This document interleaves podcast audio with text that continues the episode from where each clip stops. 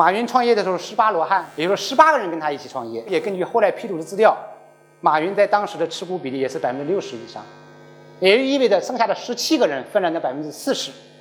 啊，你想想，那十七个人每个人才能分到多少？说什么意思呢？就说我们不要又从一个极端走向另外一个极端，股权到底怎么分，